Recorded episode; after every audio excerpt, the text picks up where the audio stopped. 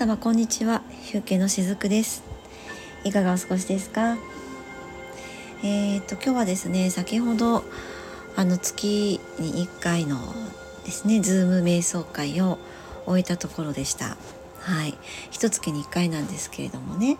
そうズームでまあ30分ぐらいなんだけどなんかこうその時に必要かなって私がね個人的にこう感じているものその社会の動きとかこう世界情勢とかあとこう宇宙の、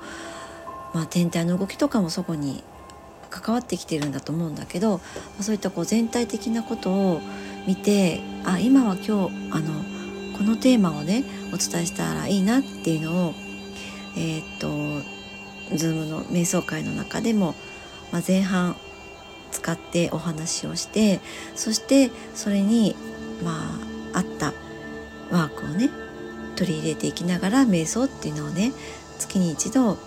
えっと、開催してるんですね。でまああのもうなんとなくね毎回こうかん参加してくださる方っていうのはもうちょっとこう固定化してくださってたりして、まあ、あとは時々そのね、その方のご都合が合う時に、えっと、参加してくださるっていう方ももちろんいてくださったりして私はこの瞑想会をそもそもねなんでやり始めたのかなって思った時にいろいろとねいくつかその理由はあったんですね。私自身が昔ある方のえー、っと Zoom の瞑想会に参加していたっていう時期があってであの、まあ、Zoom の瞑想会その方も Zoom の瞑想会だったのでお互いの顔もなくって顔出しもなくって、えー、っと開催してくださる方がずっとお話ししたり、えー、瞑想を、えー、届けてくれたりっていう感じだったんですよね。でそれがねすごくなんか私はこう心地よくって そうあのまあ、日曜日のその方も日曜日の朝されてたんだけど日曜日の朝ってもしかしたらゆっくりしたいなっていう方もいらっしゃると思うしあの例えばこれがリアルタイムでの中でね瞑想ってなるとあなんかこうちゃんと身なりしなきゃとかねそんな風になるかもしれないんだけど Zoom って本当にそういった時って便利がいいなって思っていてなんか自分がどんな格好でも極端な話ねどんな格好でもなんかすごく体が疲れていて動けないような時でもオンラインでのこういったのってなんかすぐその場でその時いるそこで参加できるんですよね。でやっぱりこうそういったところで特にスピリチュアルなこうお話を聞いてみたりとか瞑想をねやっていくっていうことで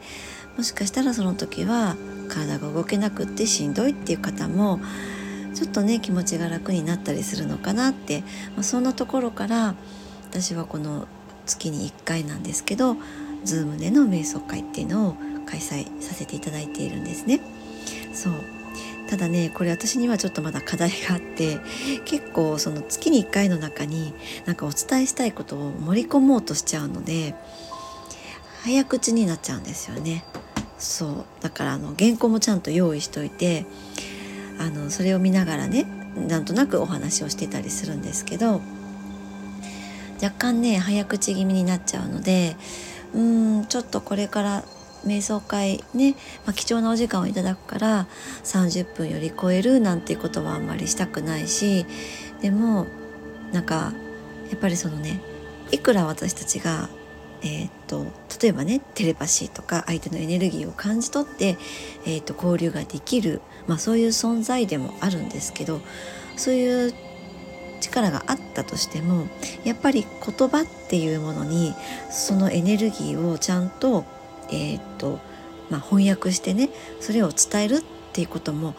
やっぱり大事なことだと思ってるんですよね。でそれが私がこのスピリチュアルなことをお伝えしているっていうやっぱりその肝にもなってるわけなんだけどいかにこの30分のね瞑想会の中で瞑想ワークもやりつつ今お伝えしたいことをお伝えしていくっていうのはちょっとね私のねずっと課題だったりします。でその練習のためにも実はこの瞑想会っていうのはさせていただいていたりもするんですね。私自身のその伝えるということの、まあ、練習みたいな感じかな。うん、でもねしっかりとワークとかも、えー、やっていくのでいろんなねご感想もこの時あのいつもいただくんですけど今日ねその瞑想会の中で感じたのはあの寂しさ。っていうのをちょっと感じたんですよね。で実はこのワークに入る前に今ちょっと,、えー、っと世界的になんかこう怒りっていうそういったエネルギーがまだまだ蔓延してるなっていうのを感じたんですね。でだからそれを、うんとまあ、そういったエネルギーからもご自身を守るとかあるいは自分の中にあるそういった怒りみたいなのあとはこう怒りにつながるところで罪悪感とかいうのもねお話をちょっとしたんですけれどもそういったエネルギーあのどちらかというと重たい周波数を手放していくっていう目的で今日はあのワークをしたんですけれどもえー、っとそうそのワークの中でねやっぱりね怒りの根底って悲しみが必ずあるんですよ。これはもう絶対的な法則なんですけどで今日感じたのはやっぱりこの、えーと、怒りの解放とかいう、まあ、そこを重点的にやっていった時にその寂しさみたいなのをねすごく感じたんですね。でこれはその今日参加してくださった方の中にももしかしたらあるエネルギーかもしれませんしやっぱりこの今世界的に広がっている何て言うのかな怒りのエネルギーっていうその根本的なところにあるのが、まあ、悲しみもそうだけどもうちょっと違う感覚があってあなんか寂しさがあるなっていうのをね思ったんですね。うん、なんか寂しいって、まあ、前回のね配信でもその孤独についてお話をしましたけれども本当にそれは自分が感じている寂しさなのかってその自分の真のパーソナリティから感じている寂しさなのかっていう感じですよね。うん、なんか外側のも何かと比べて寂しいっていうふうに今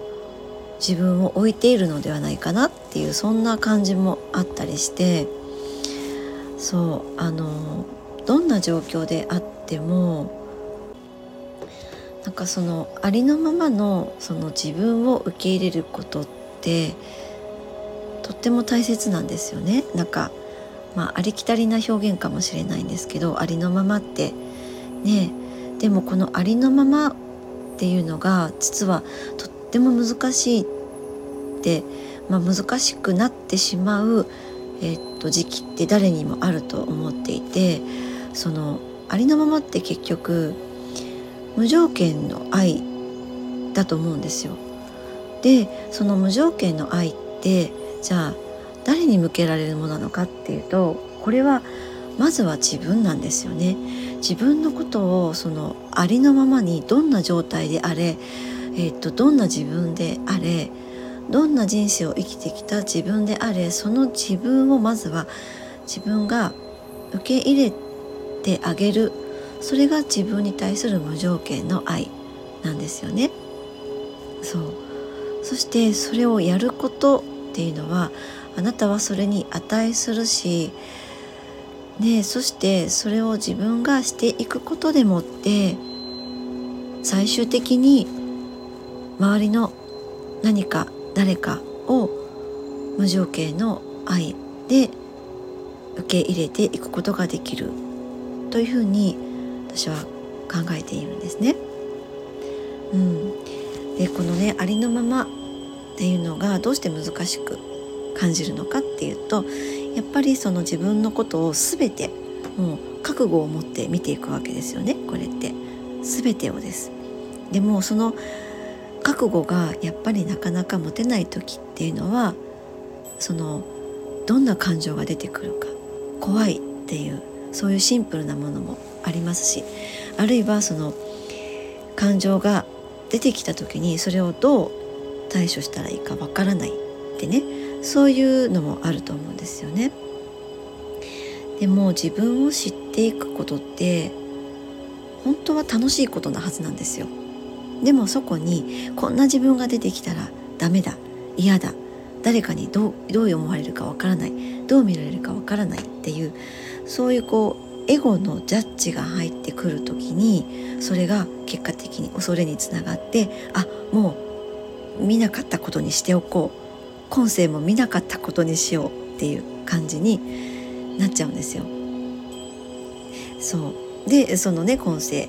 えー、クリアできなかった課題はまた来世に持ち越すっていうことをね私たちの魂っていうのはやっているわけなんだけどあの何かね自分と向き合っている時に感情が出てきたらあのそれはその感情っていうのは単なる自分の状態だっていうふうに見てあげてるもらうといいと思うんですよね。あ今自分の中には怒りの感情があってそういう状態なんだっていうことです。だから怒りの感情を持っていたとしてもその自分がいい悪いとかいうそういうことではなくって、ね、それがなんか良い人だ悪い人だっていうことでもなくってそれはそういう状態なのであるわけなんだから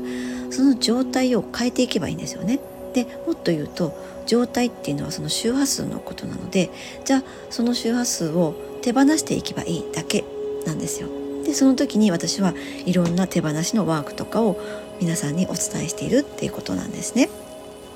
うん、あの実はねこの感情ってアーユルベーダー的なところで言うと風の性質を持っています。アイルベーダーはね風の性質とか、えー、水の性質、えー、火の性質っていうところに分かれていて感情って風の性質なんですね。で風ってちょっとイメージしていただけると分かるかなって思うんだけど流れるじゃないですか風ってとどまらないからこそ風ですよね。そうだから感情って流れていけるものなんですよ。でもそれを握りしめようとしているのは自分っていうことなんです。だけどほら風ってつかめないじゃないですかどうやったって私たちのこの手でつかめないでしょでもその風を感じることはできるわけです今日の風は心地いいなとかねこのそよ風が、ね、肌に優しく触ってくれて心地いいなって思えたりとかあとは真っ向から来る、えー、強い風特に今なんて冬なのであの風がね強い日もありますけれどもあこの風が体にこう刺さるようにしてなんかこう厳しいなって感じる時もあると思うんですよね。そんな風に風って感じるだけでいいんですよ。しっかりとその風を読むっていう感じで感じてあげるだけなんです。そうだからその流れようとしている流れる性質を持っている感情を握りしめる必要なんて全くないんですね。うんそうだからそれを握りしめておこうってする流れっていうのは風に逆らっているっていうことなんです。ね、そうそうそうでねこの今えっ、と風がね、えー、自分の真っ向からこう向かってくる風って体に、えー、厳しいような感覚があったりするっていうふうにもちょっとお話ししたんですけど実はこの北風とか、えー、この冬の時期もね強い風が吹く時って実はこれも味方にすることができて私たちのこの体を浄化してくれるっていう風にこれもまたね、えー、っと取り入れてみてもらえるといいんですけど自分の体がねあの網目状になったのをイメージしてねそうそしてその体の網目状になった体の中をこの風が吹き抜けていくのをイメージしながらちょっと強い風も受けてみるんですよ。そうすると本来だったら強い風がね特に今の時期冷たい風が吹いてきたら体キュッてこう縮こまるじゃないですか背中を丸めて。でもそうではなくてそんな風に自分にこうバリアを張るようなイメージをするのではなくてあ自分の中に網目状のものが今あってその中を吹き抜けていってくれてる。風が吹き抜けていってくれる。これで浄化ができているっていうふうにちょっとイメージをしてあげるとこの強い風っていうのもむしろ自分の味方にできるわけなんですね。そう。ちょっとねお話がそれましたけれどもやっぱりそのどんなことも自分がどの視座に立ってそれを見るかっていうことこれに尽きると思っていて、うん、から感情っていうのもなんか手放せないでいるものであっても実はそれは手放せる性質のものなんだってもし今日ここで、えー、知っていただけたならそしてそれをあなたが採用してくださるのであればそれはこれからは手放していける方向に意識づけができる。もうそれも可能だっていうことなんですね。ね、もちろんそれが1回や2回でできることではないと思いますなぜならそれってもう癖になっているから、ね、それを握りしめて離さないっていうのが癖になっているからねでもそれはその自分の思考パターンがそれを癖としてしま,、えー、してしまっているだけなのでこの思考パターンっていうのはいくらでも自分が変えていこうと思えば変えていけるものなんです。でそのためにもいろんなワークがあったりとかえー、と量子を使って変換していくっていうことね、えー、そういったのもあったりしますけれどもね。そう私もねあの3月からそのセッションも取り入れていこうと思ってるんですがいろんな自分にその時あったいろんなものを選択して採用していきながらどうぞあのご自分をねいい方向に、えー、向かわせていってあげてほしいなと思います。はい、えー、ということでね今日はね最後に告知をさせていただきますね。えっとねもうすでに先日ノートの方にはあの告知をしているんですけれどもそしてもう早速ねお申し込みも何件か頂いているんですけれどもねえっと春分の日から使えるアロマスプレーをお作りしました。はい、もうこれはねどういったものを調合するかっていうのもしっかりと私の中で、えー、固めたものなんですけども実際にねこれお作りするのは、えーと、3月に入ってからです。もうさあの春分の日っていうのは3月20日なんですけどもその日以降に使っていただきたいので直前にねその方それぞれに合わせて、えー、お作りをするんですがあの2023年のね、まあ、春以降その辺りからなんとなくこれまでの生き方ではなんかこれからは通用しないなってっていう感覚をねなんかこう嗅覚の鋭い方だとそんな感覚があった方もねいらっしゃるのではないかなって思うんですね。で確かに確実にその流れっていうのは来ていて今日の瞑想会でもねちょっとお話をしたんですけどもなんかこう経験することそしてそれを通して何を感じて自分が学んでどうアクションを起こしていくのかっていう、まあ、そういった流れが来ているなって思うんですよね。でその中で何かを得よう得ようとしていくこととか何かこう自分の立ち位置を何か確たるものにしようとかそういったものではなくて、ね、自分を経験を通して何を学んでってそしてどういうアクションを起こしていくのかっていう流れになっているなって思うんですね。あの私たちの住むこの地球って確実に波動ってどんどん上昇しているんですよそしてその加速がもうものは半端がなくて半端がなくてじゃなくて半端なくてね、うん、この半年特にすごいと思います。でそういった中で一人一人の意識も軽やかになっていけるってそういう段階にあるんですよね。で春分の日っていうのは北とね南とか昼と夜とか、ね、そういったこうバランスが整っていくそのスタートになっていくんです。なんかこう天秤が釣り合ってそしてこう光は反転してバランスをとっていって陰でも陽でもないその中庸の道ですよね。なんともなんか美しくってこう潔さも兼ね備えたすごくねパワフルな日なんですね。この春分の日っていうのはね。だからこう1年のセンターラインになってきます。でそういったこう光に満ち溢れるエネルギーを誰もがねこう想像できるそういった日でもあるんですね。でその春分っていうのは何かこう自分の中だけにある羅針盤を手にして自分の中で方向性が定まっていっていざ歩み始めるよっていうそのスタートラインでもあるんですね。でそのスタートを切るのに必要なエネルギーのエッセンスを取り入れたこの春分の日から始められるアロマスプレーをお作りしたんですね。そうえーとまあ、もうノートの方にはすでに告知をさせていただいているので、えーと、こちらでも、えー、ここでね告知をさせていただこうと思います。はいあのそうですねノートの方に飛んでいただけるように、えーと概要欄にその URL を貼っておきますどういったオイルを使ってます？とかあと今回はですねあのタイムウェーバーっていうねその量子の世界を扱う、まあ、セッションをね私も、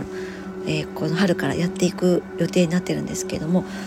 それをね取り入れたものになっています。そう。このタイムメンバーによる周波数調整をお申し込みいただいた方にちょっとサービスをねさせていただこうと思っています。はい。是非ねご興味のある方いらっしゃいましたらどうぞ概要欄に、えー、概要欄からねノートの方をご覧いただけたらと思います。はい。ということでえー、っと今日は日曜日ですね。今日一日があなたにとって良き日となりますように。しずくでした。